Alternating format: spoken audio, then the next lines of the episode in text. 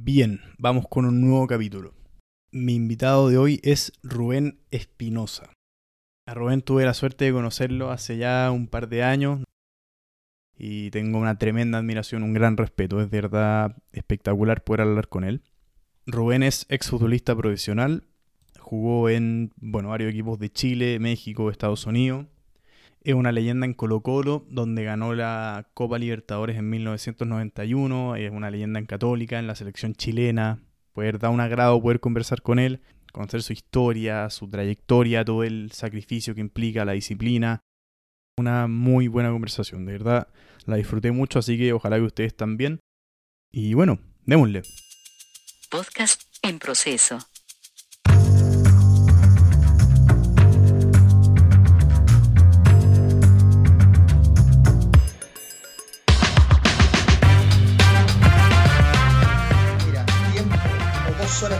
Metidos adentro conversando. Claro, y ahí habemos 15 que estamos conectados. Pero bien, bien. De hecho, no, nos volvemos, imagínate, imagínate ese grupo, es tan especial, Alan, que nos volvemos a juntar ahora. Y hoy día eh, es citación oficial. Citación oficial, por lo tanto, si antes habíamos, no sé, eh, 17, 18, la citación oficial son los 25 jugadores. No, Bien, es muy... qué entretenido. No, tú, tú estarías ahí, pero fascinado ahí, escuchando y mirando Mm. por- porque la cantidad de detalles, la cantidad de anécdotas. Yo me acuerdo que yo me había comprado un auto, mi, mi- mi un Toyota nuevo. Íbamos, salimos del Monumental en caravana, imagínate con 20 autos, 25 autos, a Sabori que estaba en Villicuña Maquena. Atrás mío iba Marcelo Bartichotto, ¿Ya? ¿Ya? Yo iba adelante y delante mío iba Daniel Morón. Bueno, eh, llegamos a Vicuña Maquena, giramos y vemos la hilera de autos, uno detrás de otro. Y empezó Daniel Morón a frenar. Yo frenaba, yo miraba por el espejo retrovisor y veía a Marcelo que se venía arreglando el pelo. En su mejor momento. El auto tenía cuatro días. Bueno, cuento corto, frenó Daniel, frené, es decir, a Daniel lo frenaron adelante. Frenó Daniel, frené yo y Marcelo se venía arreglando el pelo porque le gustaba arreglarse el pelo. ¡Pah! No. choque. El- y el auto, weón, sin seguro, recién Mm. salido del... eh, weón, entonces, y no nos acordábamos de esas cosas. Mm. Qué bueno que después de tanto tiempo sigan todos en contacto y todo, porque de repente pasa que, que hay como estos equipos que por un periodo en el fondo son, son un equipo, son un grupo, pero después se van como desmantelando, o algunos se pelean o qué sé yo. Alan, fíjate que dentro, en- incluso en la entrevista anteriormente, siempre hemos nosotros, más que la parte futbolística, hemos resaltado la parte humana, grupal. Mm. Bueno, todos te hablan cuando un equipo anda bien, que es la parte grupal. Entonces, eh, eso se ha resaltado en todo momento. Entonces, que ha sido como una tónica este grupo. Mm. Y, y esa unión, esa unión o, o ese como ese vínculo de grupo que tienen, ¿se formó en- antes de ganar la copa o, o fue como porque Sí, sí, eso- muchas veces es necesario que es necesario que un grupo funcione tan unido y, y se, se lleven todos tan bien para lograr algo así. De- no, de todas maneras, Alan, si eso se, además que eso se logró en un tiempo más o menos como de cinco años.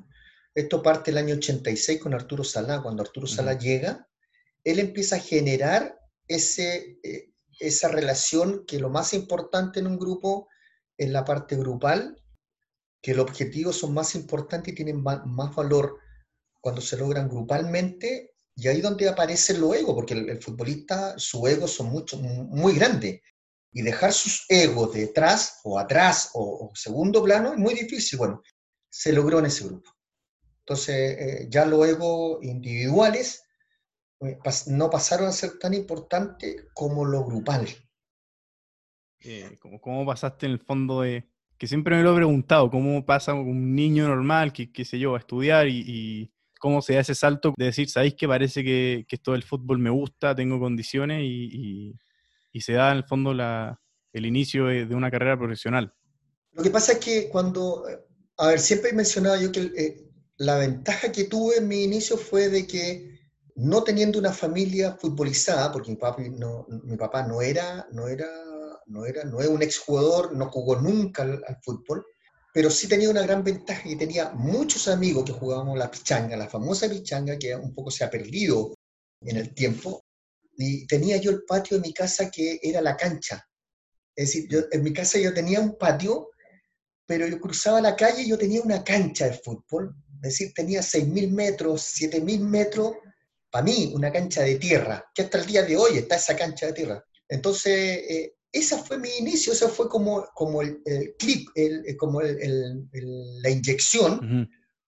para poder eh, un poco decir, bueno, esto es lo que a mí me gusta, veía a mis amigos jugar la pelota, entonces al final nos pasábamos nuestro tiempo libre, era jugar detrás, andar detrás de una pelota. Eh, además teníamos el colegio que nos quedaba ahí en, a 50 metros, 70 metros de nuestras casas, eh, que era la población Carlos Mans, en Tomé, que un poco representaba, la población Carlos Mans representaba a la Paño Oveja Tomé, una zona textil en su momento muy, eh, que tenía mucho auge. Eh, me acuerdo que la escuela estaba, lo que te explicaba, 50 metros, entonces habían recreo donde sonaba la campana y, decir, ya estábamos con la pelota en el patio. Eh, los zapatos no te duraban nada, la ropa del colegio no te duraba nada. Entonces, todo eso se fue como acumulando, acumulando. Entonces tú empiezas a crecer jugando a los juegos típicos, al trompo, a la bolita, al, a la pelota, pero nuestra pasión es la pelota, porque terminábamos el colegio a la una de la tarde, eh, antes de ir a almorzar, nosotros pasábamos a la cancha. El mismo curso, el mismo a la cancha. Y nos jugábamos una pichanga de una hora, después de haber jugado una pichanga en el colegio, una pichanga ahí en la cancha, eh, en una esquina de la cancha. Ahí colocábamos las piedras o los, eh, o los bolsos y jugábamos la pichanga. Y después ya, vamos a almorzar, le terminamos de almorzar, a la cancha de nuevo, a jugar. Entonces éramos juguito, eh, juguito de pelota, mm. jueguito de pelota éramos. Entonces éramos los mismos amigos y dejábamos un momento para estudiar. Pero esa fue como nuestra, nuestra infancia, un poco apegada a la cancha de fútbol, apegado al balón, eh, apegado a la, a la, imagen que, que uno tiene del, del, del fútbol profesional, eh, que era muy escaso, porque yo tenía que ir a Concepción para ver un partido. Claro. Entonces ahí me quedaban 32 kilómetros, que era, muy, era imposible a la edad mía ir. Pero mi, mi, mi gran motivación era esa, esa cancha de tierra. Ahí, ahí empecé, empecé con los amigos, los retos de mi padre, porque me preocupaba más de la pelota que, que estar en la casa. Mm. Porque de estudiar yo me preocupaba de estudiar, entonces, pero estaba en la casa, es decir, estar en la casa, a mí mantenerme en la casa era imposible. ¿Dónde me encontrabas? En la cancha ahí me encontraba siempre con una pelota de fútbol. ¿Y en qué minuto pasa de ser un, un pasatiempo a, a, efectivamente decir, sabéis que esto puede ser una carrera y, ya te vaya católica? ¿Cómo, cómo se da ese, ese paso? Lo que pasa, eh, Alan, que eh, hay varios pasos porque ya tú empiezas a crecer. Me recuerdo que eh, la etapa mía en cuanto a mis estudios, mi padre eh, del que tengo yo que estar agradecido por la educación que me dio eh, es a él, a mi familia. Eh, porque él, éramos cinco hermanos, cuatro mujeres, y el único bendita era entre todas las mujeres, era yo. Entonces, cuando terminó mi, mi, séptimo, mi séptimo año básico en el colegio, la escuela número 13, que todavía existe, me fui a estudiar, mi padre me, matriculó en Concepción, Tomé de Concepción son 32 kilómetros. Entonces, yo tenía clases de las 8 de la mañana hasta las 4 y cuarto de la tarde, con un break donde tú almorzabas en el colegio. Entonces, normalmente 32 kilómetros, la duración del viaje era una hora y media, porque antes había una, una vía de ida y de la de regreso, un, era un camino normal. Ahora no, porque ahora tú ves que hay una, una autopista y tú estás en 15 a 20 minutos. Antes no, antes se demoraba una hora 15, una hora 20, y además las micros te llevaban 15 estudiantes, que era típico. Para yo alcanzar a, a llegar a las 8 al colegio, 8 y cuarto al colegio, yo me levantaba a las 5 de la mañana. 5 de la mañana todos los días y me, eh, y me iba al centro de Tomé, de donde iba, me iba al centro de Tomé eh, a hacer la fila para poder alcanzar el bus de 20 para las 7.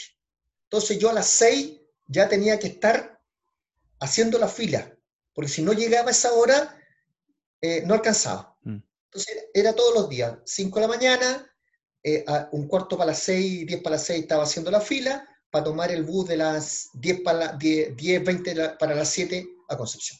Bueno, y así transcurrió mi enseñanza media. Y todavía a mí no me picaba ese bichito de ser jugador profesional, para que veas un poco. Es decir, si esto nace cuando hay un nacional juvenil a los 16 años, Mm. eh, defiendo a Tomé, defiendo a Tomé y en la eliminatoria, porque siempre existió el nacional juvenil a nivel, nacion- a nivel país, y cada región viene representada por un, viene, viene por un representante, que es lógico, Mm. eh, y eso se van eliminando entre comunas, entre pueblos, entre ciudades, se van eliminando. Bueno, defendí a Tomé y me recuerdo que en cuartos de finales nos eliminó Cañete. Y Cañete me solicita de refuerzo para ir a, a- a- a jugar la semifinal y la final con Mm. otro jugador más, José Pérez. Eh, y ahí empieza este tema de cómo lo hago, eh, porque estoy a 32 kilómetros de Concepción, tomé, pero resulta que Cañete está más hacia el sur, eh, otros, eh, no sé, pues, ciento y tantos kilómetros, 200 kilómetros, es decir, eran dos horas y media más. Entonces, ¿qué es lo que hacía? Entrenaba, eh, iba al colegio, iba a, la a mi enseñanza media, el, es decir, yo en ese momento estaba en cuarto medio, Ujú. entonces me iba al colegio en la mañana y el día viernes yo me iba con mi bolso, salía del colegio y me iba a entrenar a Cañete. Viajaba dos horas más, llegaba a entrenar en la noche a Cañete el día viernes, entrenaba el día sábado y entrenaba el día domingo y me regresaba a Tomé eh, otras cuatro horas en, bus para el otro día de nuevo tomar el, el ritmo de estudio. Entonces ese era mi, mi viaje. Ya antes esos viajes eran larguísimos porque no había mucha locomoción Mm. y no había muchas carreteras. Entonces eran, eran muy largos. Cañete jugamos con las, semi- las- las semifinales, la ganamos y jugamos la final y pasamos, es decir, pasamos a la final y la ganamos. Y eso me permitió a mí de nuevo reconfirmar esto y empezar los entrenamientos como lo estaba haciendo, porque todavía no terminaba yo mi cuarto, mi, mi, mi enseñanza media. Bueno, Mm. En julio, en julio del año 78, fue el Nacional Juvenil acá en Santiago. Después de medio año, casi un año entrenando por Cañete y haciendo esos viajes, llego a este Nacional Juvenil a defender a, a, a Cañete. Primera vez Cañete en la historia venía un Nacional Juvenil, imagínate la efervescencia de esa zona Claro.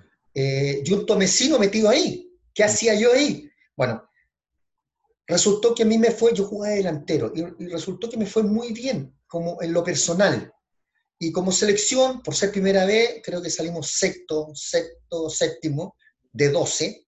Eh, es, para nosotros era, era un triunfo, pero en lo personal me fue bien. Y en ese momento, cuando yo estaba en, en pleno campeonato, se me acerca un dirigente de Colo Colo de Colo Colo para poder solicitar que me quedara a una prueba.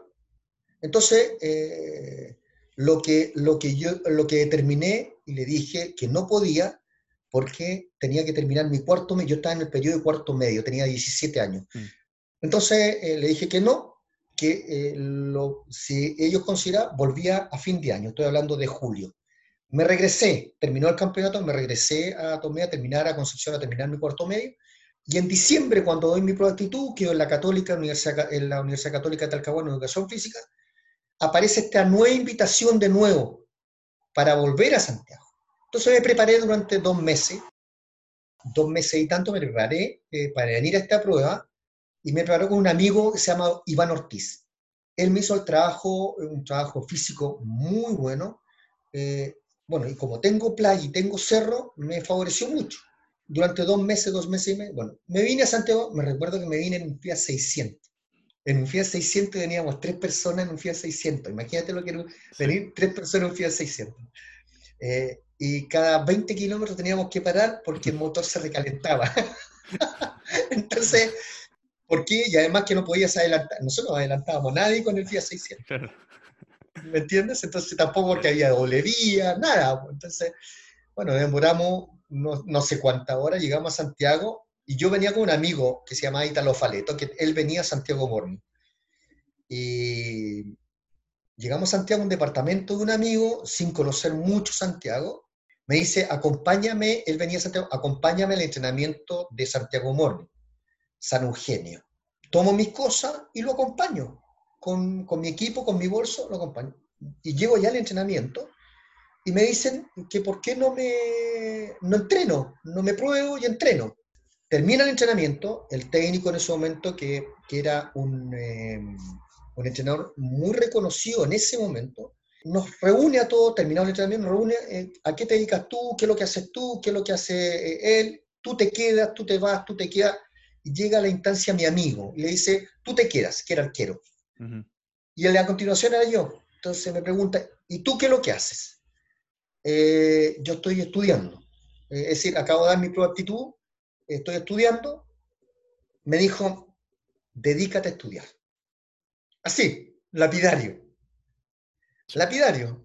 Pero ¿sabes qué? No me, no me aminoró, no Mm. me... eh, fue sorpresivo y regresé con mi amigo al departamento y resulta que a los dos o tres días después aparece en el diario y dije, bueno, voy a ir a Colo Colo, si yo vengo a Colo Colo, Mm. no vengo a Santiago y aparece en el diario que Alberto Fuyú, que en ese momento me había recomendado para que me probaran Colo Colo, había firmado en la Católica. Así nace todo este tema, pesco mi bolso, me voy a Santa Rosa Las Condes y llegué con mi bolso de equipo, con mis zapatos, mi único par de zapatos que tenía, que con mucho esfuerzo eran Alonso. Imagínate, me acuerdo de la mano. Y yo los, limpia, los limpiaba, le limpiaba la suela porque la suela era bien bonita, era blanca y se veía muy bonito limpio. Los lustraba, los limpiaba, entrenaba, los limpiaba, eh, los lavaba. los- así era mi... Bueno, eh, y llego a Santa Rosa eh, y me encuentro con Alberto Fuyú y él se acordaba. Me recibe, se acordaba que, que- que él me había recomendado en ese momento cuando él estaba en Colo Colo. eh, y me dice, ¿qué estás haciendo tú aquí? Le digo, don Alberto, me vine a Santiago, usted quería que yo me fuera a probar a Colo Colo, que usted se vino para acá, entonces me vengo a presentar con usted. Así, con mi bolso. Me dijo, bueno, pero ¿trajiste tus cosas? Sí, listo, cámbiate y empieza a entrenar. Y estaba entrenando el primer equipo. Me involucraron en el primer equipo. Para que, para que veas un poco el giro de este tema, Mm. que era de un entrenador que me había dicho que me dedicara a los estudios. Eh, me prueba Alberto Fuyú en ese momento, terminado el entrenamiento, se me acerca y me dice, tú te quedas. Le digo yo, ¿dónde me quedo? La católica, me dice. Tú pasas, eh, te, te vamos a inscribir. ¿En serio? Y le digo yo, ¿y dónde me voy a quedar? No te preocupes, aquí te van a, te van a, te van a instalar en una pensión, etcétera, etcétera, etcétera. Bueno, no, mira, la felicidad inexplicable, porque de hace dos días atrás me habían dicho que me dedicara a estudiar, había un técnico ahora que me decía, me quedaba y llegaba a la católica. Así empieza el inicio de la católica con, con el, tema, eh, el tema profesional. Eh, y empiezo a entrenar y como al mes, yo creo que un poco más, un mes y tanto, eh, me toca debutar en primera división en el Estadio Nacional contra Unión Española defendiendo a la Católica. Es decir, después que un técnico me había dicho que no servía, ya estaba debutando a los 17 años, en, en eh, 17, 18 años estaba debutando, 18 años tenía, estaba debutando en, eh, en el Estadio Nacional con Unión Española. Entonces ahí empieza este proceso, ya un tema más, más profesional. Hay algo bien, bien interesante de, de lo que contaste recién, que es que desde muy chico, o sea, desde que pasaste a media, estuviste obligado a eh, levantarte a las 5 de la mañana, en el fondo, a viajar varias horas toda la semana. Entonces, eso lo que hace es que te, te obliga a tener cierta disciplina y en el fondo levantarte antes que todo el mundo para poder estudiar. O sea, me imagino que muchos de tus compañeros no se tenían que levantar a esa hora porque vivían más cerca. Entonces siempre Sí. está como eso de, de- de tener que dar como el, el paso extra o el paso adicional para estar en la, en la misma, digamos. Entonces, ¿te parece que eso es un factor, el, el tema de la disciplina, el tema del, del estar obligado al orden desde tan, desde tan chico? ¿Es un factor importante en después poder llegar a, al, al nivel que llegaste y a la selección chilena y a, bueno, al equipo ganador de la Copa Libertadores, etcétera? Es que son, son, eh, son plus, son, eh, Mm. a ver, son eh, valores Mm, que te lo inculca tu familia. Ese tema, a ver, además yo en mi adolescencia tuve que luchar con mis amigos también, porque mis amigos, a muchos les gustaba el trago, y a mí nunca me gustó eso. Entonces yo prefería tomarme una bebida. Entonces, eh, no falta el amigo que te decía, pero no, tú eres, puta, hazte hombre, claro. eh, ¿cómo vaya a ser tan, Mm, tan que no vaya a tomar? Contra eso tuve que luchar, contra un poco eh, el, el alejamiento de algunos amigos, porque no entraba en la misma línea de ellos, de que si, eh, si el, el amigo era el que tomaba, el amigo el que se emborrachaba, el amigo el que era el que estaba a la par con ellos, claro. el que estaba a la chuchás con ellos, o- Mm. o, si- un montón de otros factores que tú los conoces y todos los Sí. conocemos. Ese era, también fue mi lucha. Mm, Eh, y muchos amigos me aislaron. No, ¿para qué lo voy a invitar si no toma nada? Pero si también tú puedes compartir, eh, no es necesario estar tomando. Entonces, claro. esa fue mi, eh, mi- mi también una, una lucha personal, eh, porque yo sabía y lo tenía claro que para lograr ciertos objetivos, lo fundamental es la disciplina. Además que todo eso también te lo está inculcando tu padre, tu mamá. Cuando tú veías a mi mamá que se, se levantaba conmigo eh, mucho antes y me Mm. estaba preparando el desayuno, entonces eh, también tú vas creciendo cuando yo veía a mi papá que era empleado de la Paños Oveja Tomé, se tenía que levantar, para entrar en el turno de 6 a 2 de la tarde. Se tenía que levantar a las 5 de la mañana, Mm. también para cumplir un horario. Entonces, todas esas cosas también tú te las vas inculcando con hechos, y lo estaba viendo directamente. Y así me fui criando con ciertos hábitos de responsabilidad y teniendo muy claro que la única manera, independiente si tú ibas a ser jugador de fútbol o deportista de alto nivel, o para, para poder lograr los objetivos, tú tienes que tener disciplina. La disciplina eh, eh, es uno de los factores más importantes, eh, como es también, eh, fuera de tener disciplina, voluntad, actitud, disposición, humildad, es decir, son un montón de factores que van de la mano para poder, poder lograr eso, pero eso no lo tienes que mantener, lo tienes que mantener en el tiempo. Mm, Es como no olvidarte de que en algún momen- momento no tuviste absolutamente nada y cuando lo tienes no nunca dejas de, recordar que hubo un momento en que no tuviste nada. Entonces, eh, el sacrificio que tenía en ese momento también era muy valorable, porque yo veía a mi padre que sacrificaba, que él entregaba su máximo esfuerzo para darnos educación, y lo hacía con mucho, con mucho, a ver, con mucho cariño. Y esa fue una de las razones que creo que me alejé de esos amigos en Tomé, me alejé del trago, de hecho hasta el día de hoy no tomo eh, y tampoco fumo, eh, porque creo que no va, eh, no va de la mano eh, con el deporte. Que lo puedas hacer, sí lo puedes hacer, pero en forma, sub- en forma responsable. Mm. Entonces, esa era una de las cosas que, que también luché contra eso, porque te encuentras con amigos que después, después dejaron de ser amigos por la, por la misma razón. Entonces, me tocó vivir situaciones bien, bien complejas como, como el alejamiento eh, por, por, no, por no ingerir alcohol. Claro. Y, y en tu opinión, el- la disciplina y esta actitud que, que recién mencionabas, ¿te parece que esa es la principal diferencia entre un jugador que, que tiene una carrera larga, estable, exitosa y uno que no tanto? La disciplina, la actitud, el- la constancia. Sí, de todas maneras. Eh, y eso quedado demostrado, Alan, cuando tú ves que eh, aparecen muchos jugadores eh, limitados técnicamente, pero tienen una actitud al trabajo, una disposición al trabajo, unos deseos de mejorar, unos deseos de progresar, una perseverancia en el día a día, en el cuidado, en la alimentación. Y si tú lo traspasas a tu vida, a tu vida diaria, es eso. Porque uno ve a nuestros papás, a nuestros a nuestro cercanos y ve lo mismo. Es decir, perseverancia. Eh, lo- Los viejos siguen perseverando en el trabajo, siguen luchando por entregarte lo mejor. Entonces, ¿por qué nosotros debiéramos ser diferentes a ellos? Y te vuelvo a insistir, eh, los hábitos de responsabilidad eh, se adquieren, eh, se reciben, se adquieren, pero también lo tienes que ir demostrando, no pasa en forma pasajera, sino permanente en tu vida, en, en cada, en cada hecho, en cada, no solamente jugando al fútbol, que el día de mañana nadie te va a decir tú eres jugador de fútbol, porque a mí nadie me dijo, vas a ser jugador de fútbol.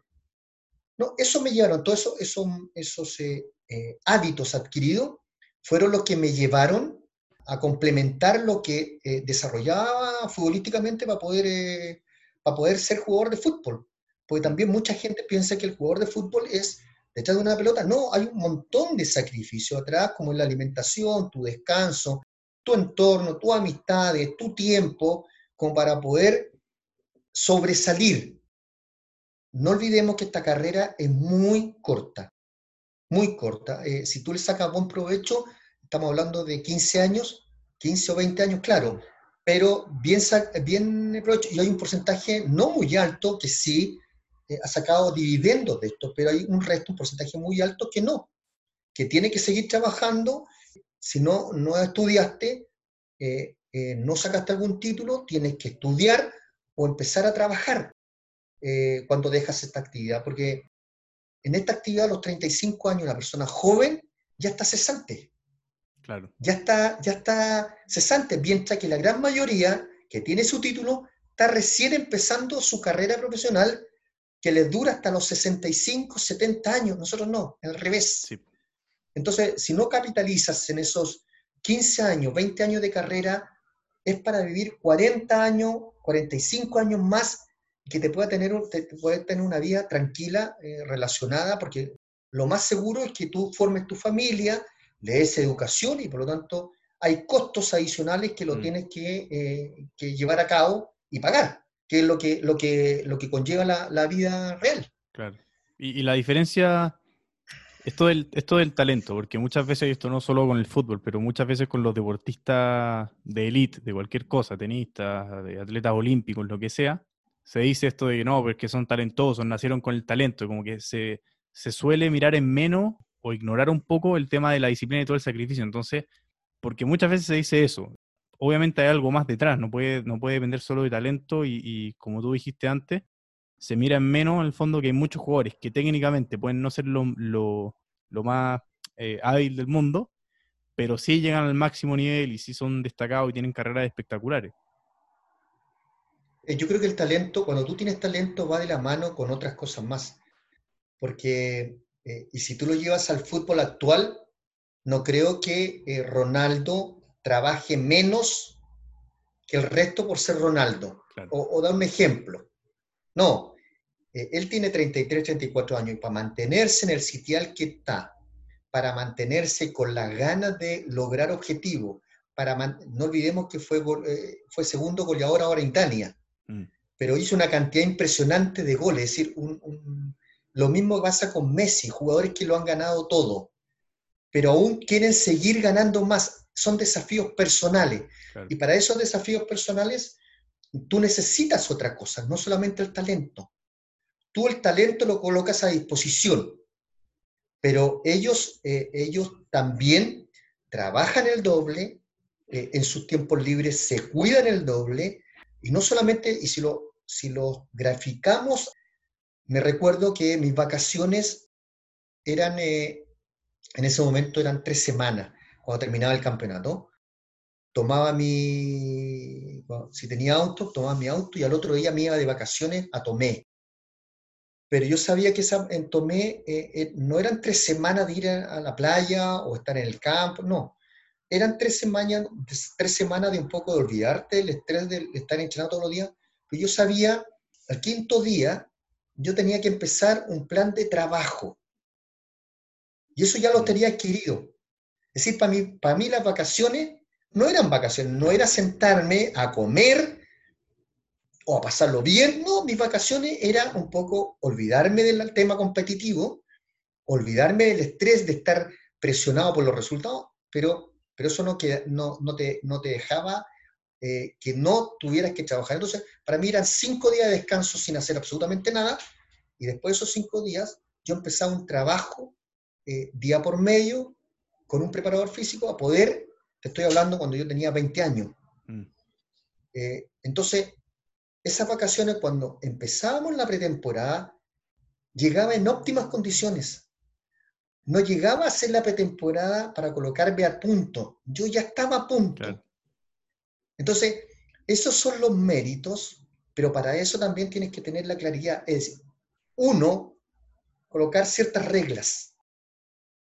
¿Cierto? Colocar ciertas reglas. Y ahí volvemos a lo mismo que están mencionando. Eh, sabía eh, que mi gran capacidad física la tenía que seguir demostrando y para eso necesitaba trabajo. No necesitaba vacaciones o necesitaba más descanso. Mi cuerpo eh, era el tiempo suficiente, no son cinco días de descanso de un poco de descontaminarse, Mm. de, de- de- de sacar todo ese estrés que había, pero ya el quinto o sexto día ya mi cuerpo me estaba pidiendo entrenar. Entonces, cuando volvía de la pretemporada, yo llegaba en óptimas condiciones, en óptimas condiciones. Entonces, todas esas cosas tú las vas sumando, vas sumando, tienes un peldaño ganado Mm. y te vas creando un hábito. Ese hábito es de acuerdo a lo que tú quieres ser. ¿Quieres ser un jugador mediocre? ¿Quieres ser un jugador del montón? ¿O quieres eh, sobresalir? ¿O quieres ir mucho más allá? Indudablemente que uno, mi objetivo no era ser jugador del montón, quería sobresalir. Mi objetivo era defender, era, mi objetivo lo tenía muy claro. Yo, cuando llegué al equipo, en este caso a la Católica, mi primer objetivo era ser titular en la Católica. Después de ese objetivo, eh, no sé, buscar como objetivo en dos años eh, llegar a la selección. Y después ir escalando, eh, llegar a la selección, jugar a lo mejor un mundial, que no tuve la posibilidad de jugar un mundial, jugué la eliminatoria, pero no tuve la posibilidad de jugar un mundial, que eso me faltó en mi carrera, y después jugar en el extranjero. Entonces, te das cuenta que son los objetivos cada vez eh, más eh, exigentes. Mm. Antes no había muchas opciones a los jugadores nacionales de salir como están saliendo ahora. Antes era muy difícil salir. Pero, pero cuando uno tenía los objetivos claros, y volvemos a lo mismo, disciplina, actitud, eh, perseverancia, constancia, porque para mejorar tienes todo el tiempo mejorar. Te explico, si tú te tienes que, eh, estás, ves que tienes un déficit, te quedas después de entrenamiento. Si tú quieres ganar en algo, agregarle algo más a tus cualidades futbolísticas, tienes el entrenamiento. Y eso, eh, eso es impagable. Mm. Eh, es un poco lo que, eh, lo que se critica ahora, de que los jugadores jóvenes no en- esa hambre de mejorar, esa hambre de quedarse a perfeccionar, esa hambre de aprender, esa hambre de sacar eh, a relucir otras cualidades que uno piensa que no las tiene, pero sí las tiene. Si tú las perfeccionas, si tú las practicas, van a salir. ¿Ah? Entonces, todas esas cosas eh, te las dando el trabajo. Soy un convencido de que la única manera para lograr algo es trabajando. No hay otra manera. Acá nadie te regala absolutamente nada. A nadie. Ni en el caso de, ni aún, a una, te lo cambio a un, a un trabajador que, que está en la construcción. Ah, No le regalan absolutamente nada a él. Él tiene que trabajar, él se tiene que levantar temprano, él te tiene que estar al horario, tiene que cumplir ciertos requisitos. Es decir, un montón de cosas que no tendríamos por qué los eh, jugadores de fútbol ser la excepción, somos trabajadores. Claro. Y si más encima estás haciendo una actividad, estás haciendo algo que a ti te gusta, donde tienes la posibilidad, el lugar, las canchas, la utilería, los balones, los arcos, ¿por qué no le sacas provecho a eso? Mm. Un poco, es un poco lo- la crítica eh, que se le hace a la gente joven de ahora que... eh, y me tocó vivirlo, ¿ah? Me tocó vivirlo y ser testigo en Ñublense como gerente deportivo que la gente joven, aunque tú hables con ellos y le digas, quédate, tienes eh, dos canchas, quédate 20 minutos, 30 minutos, perfecciona, están los balones, está el utilero, no, no, no, no, no, no se ve ese... Entonces, después tú vas viendo los resultados que se van quedando en el camino. Eh, y cuando te, te vas eh, dando cuenta de eso, le faltó. Humbertito, un utilero de la Católica, que en paz descansa, nos decía cuando recién llegábamos a la Católica con 18 años, nos decía, ah, están contentos, pero en, en forma de irónico, de, Sí. eh, nos decía, ah, que están contentos porque llegaron al primer equipo.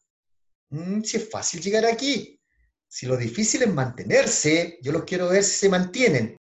Y sabes qué, si uno lo empieza a analizar en el tiempo, tiene mucha, tiene mucha razón, es muy sabia eh, esa, esa, lo que te estaba diciendo, porque es fácil llegar, pero lo difícil es mantener, luchar, como tú me dices, Ronaldo, Messi, Mm. eh, y un montón de jugadores que se han mantenido en un alto nivel competitivo y creo que lo han hecho eso manteniendo su ambición personal, porque ellos lo han logrado todo. no es solo en el fútbol, creo que en general a nivel cultural, eh, esa mentalidad de, de trabajar en un proyecto de largo plazo, de, de, en el fondo esforzarse, de ir ganando escalones, como mencionaste antes, creo que esa mentalidad ya no está. Y, ¿por qué ya no, en tu opinión, por qué se perdió? ¿Por qué? Porque antiguamente, eh, por lo que me estáis contando, entiendo que estaba más, se daba más esto de, de tener esta mentalidad, de esforzarse, de trabajar, de la disciplina y de a poco ir avanzando. Pero hoy creo que efectivamente tenéis razón en que se ha perdido, porque ¿dónde, dónde o, cómo se perdió eso? Yo, me, me, sorprende a mí que se haya perdido, eh, porque ahora los jóvenes tienen todas las ventajas de desarrollo y a lo mejor eh, está dentro de los parámetros de que todo les llega muy fácil. Sí. Entonces, a nosotros, en generaciones anteriores, no estoy hablando de mi generación, sino que eh, a lo mejor te lo, más atrás o más adelante la generación, mm. nos costó. Nos costó. Te contaba que eh, a mis 18 años tenía un par de zapatos, pero era el par de zapatos que mi padre me lo había regalado con mucho esfuerzo. Y, y los cuidaba, pero como si fueran lo último, mm. con 18 años. Bueno, tú ahora con 16, 15 años anda a ver a los jóvenes, cinco pares de zapatos, siete pares de zapatos. Entonces, son, los, son las contradicciones, porque tú hablas con los padres eh, y, y, ¿por qué tantos zapatos? Le preguntan, ¿y por qué tantos zapatos? Si necesita uno o dos pares, máximo dos. No, es que hay que darle lo mejor. Entonces, tenemos trastocado este tema del sacrificio. Eh, tu objetivo o tu premio tiene que ser de acuerdo te lo vayas ganando. Eh, eh, no que te lo vaya entregando así con tanta facilidad. Entonces eh, se va trastocando todo. Entonces el, el, niño piensa, no, con el mismo esfuerzo eh, lo quiero. Es decir, y esas son las cosas que un poco los papás tenemos responsabilidad en eso. Mm. Tiene que ser de, de, de, de sacrificio, de esfuerzo. cuando, tú, cuando tú te esfuerzas, le encuentras un valor a todo lo que vas logrando y con tu propio esfuerzo. Entonces, creo que eso un poco se ha perdido o está, está trastocado el tema de, del sacrificio, del el tema de valorizar que estás haciendo un esfuerzo. Ahora los jóvenes quieren todo rápido, eh, no solamente en el fútbol, ¿eh? a todo nivel, eh, y lo quieren y el mínimo esfuerzo, el mínimo. Entonces, eh, no, si estamos como sociedad, estamos trastocados. Mm. Y también tenemos responsabilidad de nosotros, los padres. Los padres, para un poco, no trastocar y entregarle los valores que corresponden a estos niños. Eh, es que esto tiene que ser, eh, perduarse en el tiempo. Son muchos valores que se han ido trastocando en esta, en esta juventud. Uno lo ve, lo ve a diario lo ve, y lo escucha. Claro, como, como es tu caso, lo que contaste de las vacaciones, en fondo, que, los, que tenéis tres semanas, los primeros cinco, ok, te, te descansabas un poco más, pero al quinto ya era empezar a trabajar. Y eso, te lo, eso Alan, lo vas un poco, eh, lo vas llevando en el tiempo, en tu trabajo, porque me acuerdo que a mí, Lucho Santibáñez, a mí me echó de la católica. ¿Entiendes? Entonces, eh, pero para mí no fue problema. Eh, mi problema, yo tenía, tenía otra visión de lo que es el jugador profesional. Mm. No, tenía una visión del entrenador, eh, si está equivocado, es mi responsabilidad demostrarle que está equivocado. ¿Y cómo yo le demuestro a, esa persona que está equivocado? Con trabajo. Mm. Entonces, no era que este técnico es un tal por cual, no. Claro. Te voy a demostrar a ti que estás equivocado. Entonces, es al revés el discurso. Eh, y eso te permite a ti entrenar más, más tiempo, demostrarle para perfeccionarte que estás eh, eh, mejorando y le estás demostrando a él que está equivocado y no facilitarle la tarea y enojarte o molestarte, que es un poco lo, eh, lo típico que uno ve, ve, ahora, no, me enojo con el técnico eh, porque está equivocado, no, le tengo que demostrar al técnico que está equivocado, mm. porque si, si me enojo eh, y no entreno bien, el único perjudicado es uno, no el entrenador, porque el entrenador está tomando una decisión y le estoy facilitando al enojarme y al no entrenar bien, el único perjudicado es uno. Mm. Pero mi tarea es demostrarle al técnico que está equivocado. ¿Entiendes? Entonces, es al revés, eh, y, un poco eh, lo que uno ve con la gente joven. Se molestan porque lo sacan, se molestan porque eh, no está jugando, pero no hay un autoanálisis de decir, bueno, ¿en qué estoy fallando? ¿En qué tengo que mejorar? ¿Por qué tengo que entrenar más? ¿Por qué me está- no juego? Bueno, por esto, esto y esto. Entonces, lo tengo que entrenar. Lo que un poco hablábamos anteriormente. No veo a la gente joven quedarse más tiempo que en su horario de trabajo, Mm. eh, perfeccionando los déficits, porque uno en el fútbol es el deporte que nunca deja de aprender, nunca deja de, de aprender, nunca. Nunca deja de aprender. Siempre estás aprendiendo algo. Eh, y, y te lo manifiesto porque eh, dentro de las cosas que está dentro de mi desarrollo personal era el, el tema de las pelotas detenidas. Sí. Y las pelotas detenidas nace eh, de una inquietud personal, de Mm. una inquietud con Ignacio Prieto, con Fernando Carballo, de las competencias que nos quedábamos después de entrenamiento, competencias. Me acuerdo que era el quinto, quinto o sexto, eh, tenía pateadores extraordinarios, Jorge Ravena, Larica, eh, Manolo Rojas, Miguel Ángel Neira, por nombrarte algunos. Eh, yo era el quinto, yo era el que, me acuerdo que recogía los balones y cuando los cuatro o cinco estaban, se cansaban, yo les tiraba. La cantidad de chuchas que me decían, porque la- no la- no la- o le pegaban a barrera, o la tiraba lejos, Claro. pero estaba ahí. Mm. Entonces tenía que aguantar el chaparrón de la chuchá, pero en chuchá en buena onda, en buena, en buena. Entonces, a medida que ellos iban cansando, yo iba aprendiendo. Miraba cómo le pegaban al balón. Además, el- el- eh, tenía la ayuda importante el Nacho, que me, que me, que me corregía cuál era la posición del balón, cuál del pie, cuál es la posición, cuántos pasos, igual que Fernando Carballo. Y del quinto, después se fue Jorge Aravena, me acuerdo, Miguel Ángel Neira, pasa a ser el cuarto. Y seguía perseverando y seguía perseverando y seguía ahí. Ya no me echaban, ya estaba dentro del grupo. ¿Entiendes? Entonces, eh, y así, así, fue, y hasta que llegué primero, Mm.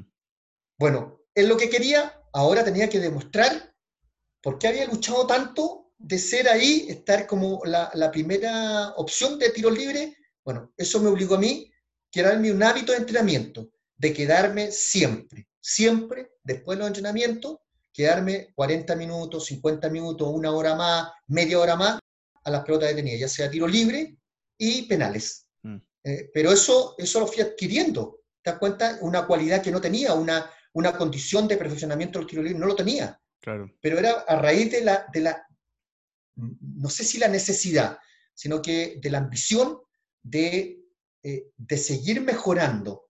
Porque me quedaba yo con Ignacio, me recuerdo que me quedaba con el Nacho, eh, y él me ayudaba mucho a perfeccionar, como era lateral derecho, me ayudaba a perfeccionar los centros. Mm. Pero también tenía la ambición del tiro libre.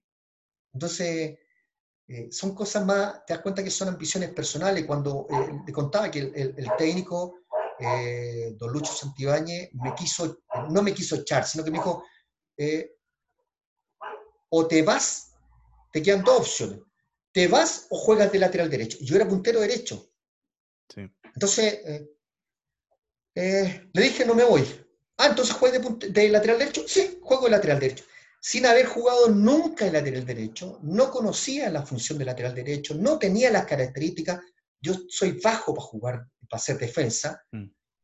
No tenía idea de encerrar, eh, no, tenía, no, no tenía, la verdad de las cosas, no tenía idea de nada de cómo jugar de lateral derecho, porque tenés que tener otras condiciones, otras cualidades.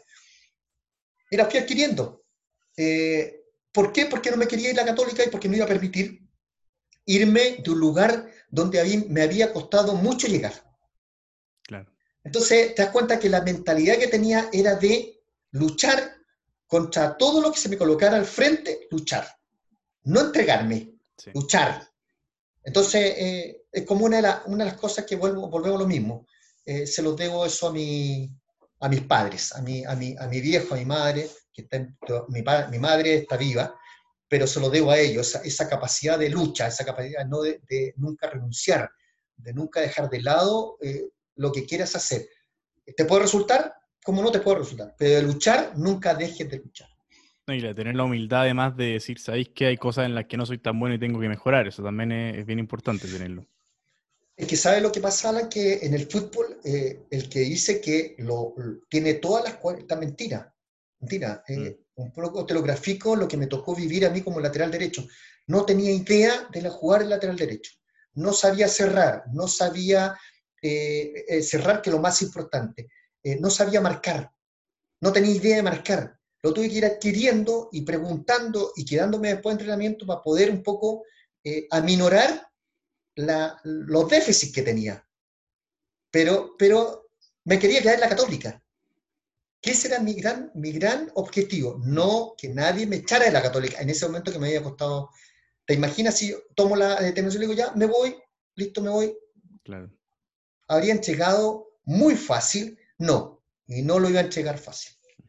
En absoluto. Y en ese sentido, ¿cuál fue tu, dentro de tu carrera, cuál fue el, el mayor desafío? El, no sé, a, haberte justamente adaptado de puntero a, a lateral o después que en Colo Colo tuviste que adaptarte de lateral a, a volante creación o quizás recuperarte alguna lesión alguna vez o, o cuando fuiste a jugar a Estados Unidos, adaptarte al sistema allá. ¿Cuál, cuál fue algún desafío que te traiga recuerdos particularmente o que te, o que te, Mira. acordés que te haya costado más?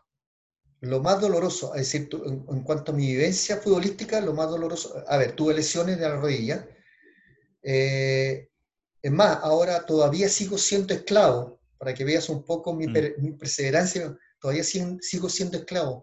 Tengo un, eh, un zapato, me compré un zapato para hacer pesa del cuádriceps. ¿Ya? Eh, y, y todavía sigo haciendo cuádriceps. Entonces, eh, eh, no lo he dejado de hacer. Eh, no, he dejado de correr, pero, pero hay, un, hay un momento en mi carrera que fue la, la etapa más dolorosa, que fue la pérdida eh, del penal contra Vasco de Gama en la Copa Libertadores del año 90. Mm. Exactamente. Creo que esa fue una etapa triste, eh, muy triste, muy triste porque había un país completamente abocado, revol- es decir, eh, eh, pensando que nosotros íbamos a pasar eh, a la próxima fase, creo que esa ha sido la, la etapa más triste. He tenido lesiones, tuve lesiones complejas, pero no fue tan triste como ese momento de ver, eh, no sé, en ese momento el Estadio Nacional tenía 75, 80 mil personas, un silencio, no te lo explico hasta el día de hoy, me acuerdo ese silencio cuando me tocó perder el quinto penal. Eh, creo que ese es un, es uno de los, bueno, y el otro momento que es tema ya fuera de lo, es el fallecimiento de mi papá, de mi padre, pero son eh, un tema ya más personal, pero en el, en el tema deportivo está la Copa Libertadores del 90. Mm. Porque, eh, por ejemplo, en la Católica me tocó vivir momentos muy bonitos, el año 84, cuando llega el, el Ignacio, arma este grupo de jugadores, eh, le da mucha importancia al juego de, de la formación y, y se consolida el año 87 haciendo una campaña extraordinaria, eh, que creo, para mí creo que ha sido la mejor campaña, eh, porque se logró el objetivo de haber salido campeón en un campeonato, en un campeonato largo, eh, con jugadores, mayor- mayoría jugadores formados en, en la Católica, Mm. eh, jugadores jóvenes, jugadores de experiencia, eh, y un gran plantel de personas también. Entonces, eso, eso creo que ha sido una etapa, se consolidó una etapa muy bonita. Y creo que ese fue un poco el déficit de ese, de ese momento de la Católica, no haber reforzado ese grupo que estaba ahí, ya haber ido en busca de la, de la Copa Libertadores el año eh, 88, sino que el plantel se empezó a desmantelar, eh, se fueron jugadores importantes y no se trajeron refuerzos. Entonces, eso creó un, un vacío muy grande de lo bueno que se había hecho, de lo que se había logrado de armar también un grupo muy consolidado, lo humano, eh, dirigido por el Nacho Prieto con Darío Sepúlveda, se fue en un momento muy corto, se fue abajo. Mm. Ya yendo un poco más al final de, tu carrera, ¿cómo, como deportista, cómo se sabe cuándo retirarse? ¿Cómo, ¿Cómo te das cuenta que, o cuál es el día que te levantaste y dijiste, ¿sabéis qué? Eh, Hasta acá nomás, o ya lo tenéis pensado de antes, porque fue en, fue en Estados Unidos, entiendo, cuando tú fuiste a Estados Sí. Unidos. Y, pero y- No, pero, pero no, no, si era antes. lo tenéis era pensado de antes. No, no, no lo tenía pensado de antes. Eh, Sí, mira, eh, cuando llego a Católica el año 95, Ujú. eh, 94 estaba entrenando en la Católica, el 95 me integré al plantel, Manuel Pele, con Manuel eh, hablamos, me lleva y me dice, Rubén, eh, quiero que juegues el último año, o tienes pensado jugar, el, yo tenía, tenía 34, 35 años, quiero que juegues el último, y te quedes aquí en la Católica. Eh, empieces con, me acuerdo, con Juvenal.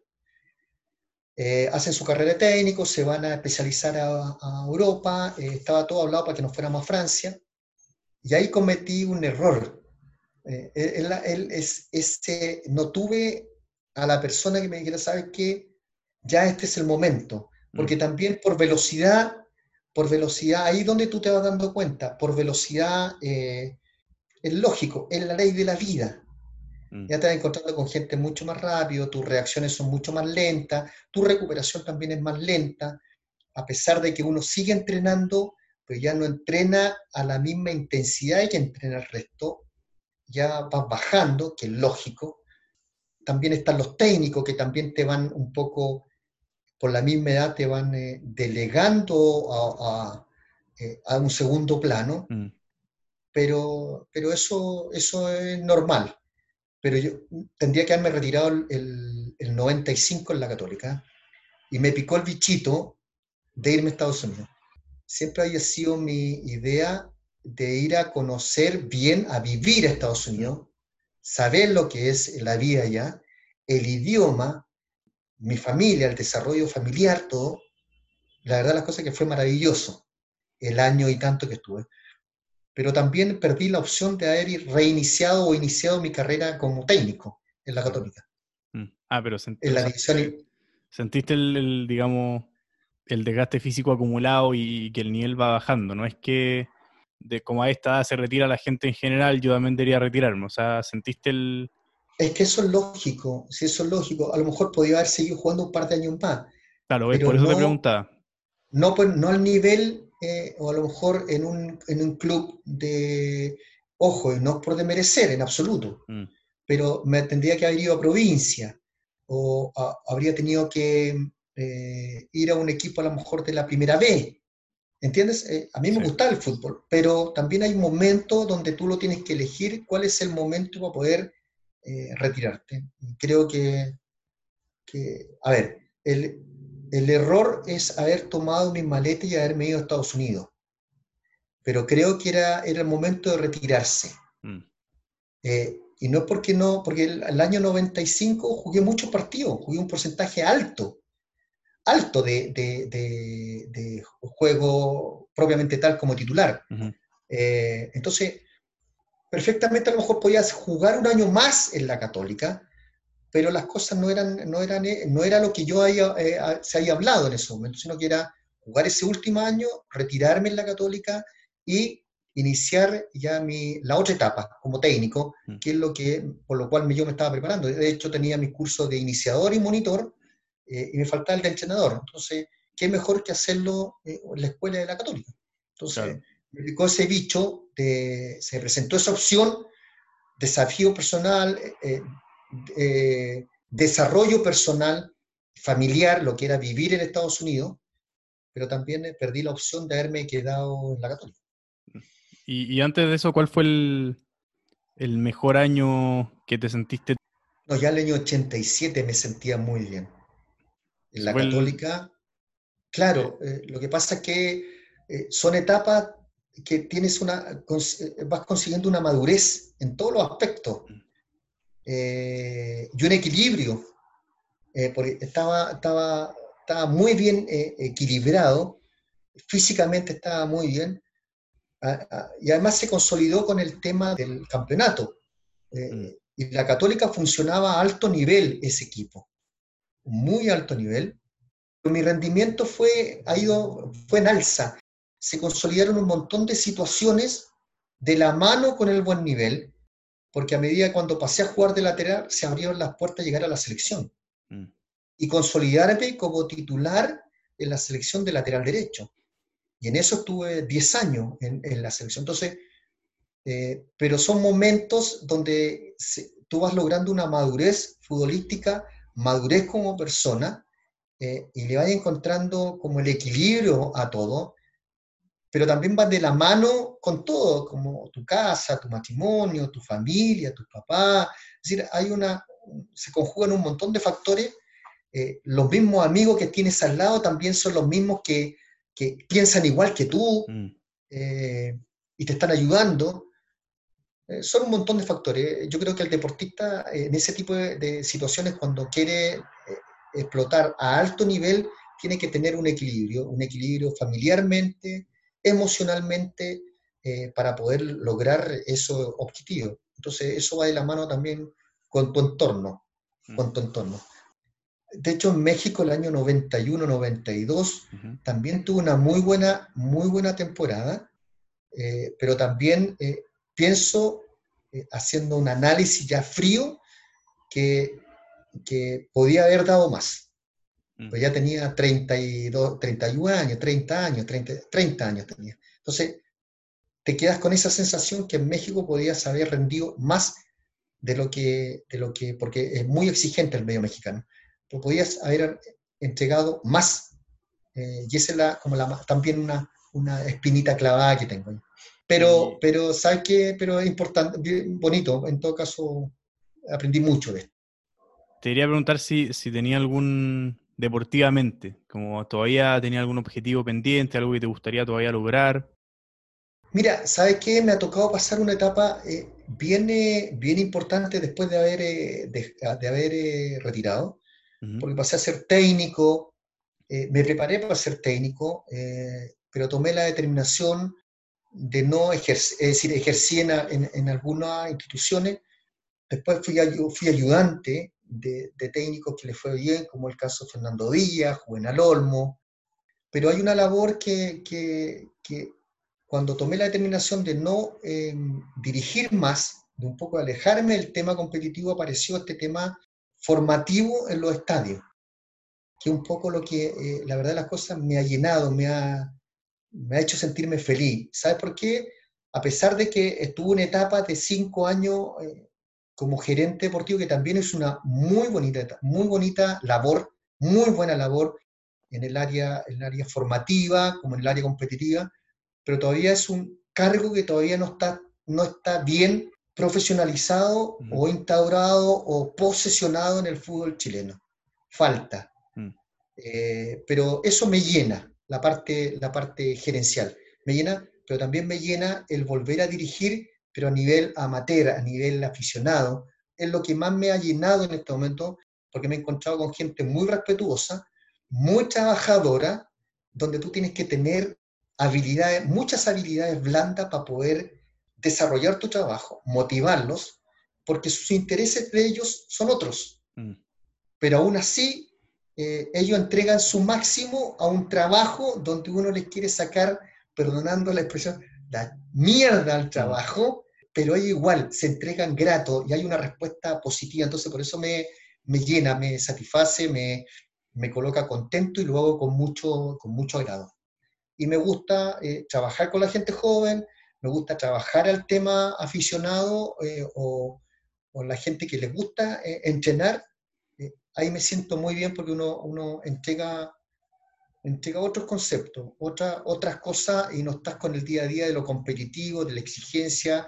Donde voy, en el fondo, fomentar la, la mentalidad de la que estábamos hablando antes. Exactamente. Indudablemente, a pesar de que eh, a nivel amateur eh, hay muchos que no van a ser jugadores de fútbol, pero ya el mensaje que tú entregas, ellos, ellos lo llevan a cabo con, mucho, con mucha disposición. Si eso te llama mucho la atención y, y se entregan al trabajo y se entregan a las indicaciones que uno les da, al tratar de mejorar, y cuando tú ves que van, están entregando un trabajo y van mejorando, Mm. que tú entregas eso y, y vas creando un lazo eh, con generaciones que hasta el día de hoy eh, los mantengo. Entonces, eso te va como complementando a lo mejor lo- los déficits que tú tengas de la adrenalina de estar eh, compitiendo a nivel de club, pero, pero ya a esta altura de nuestras vidas uno está buscando otras cosas.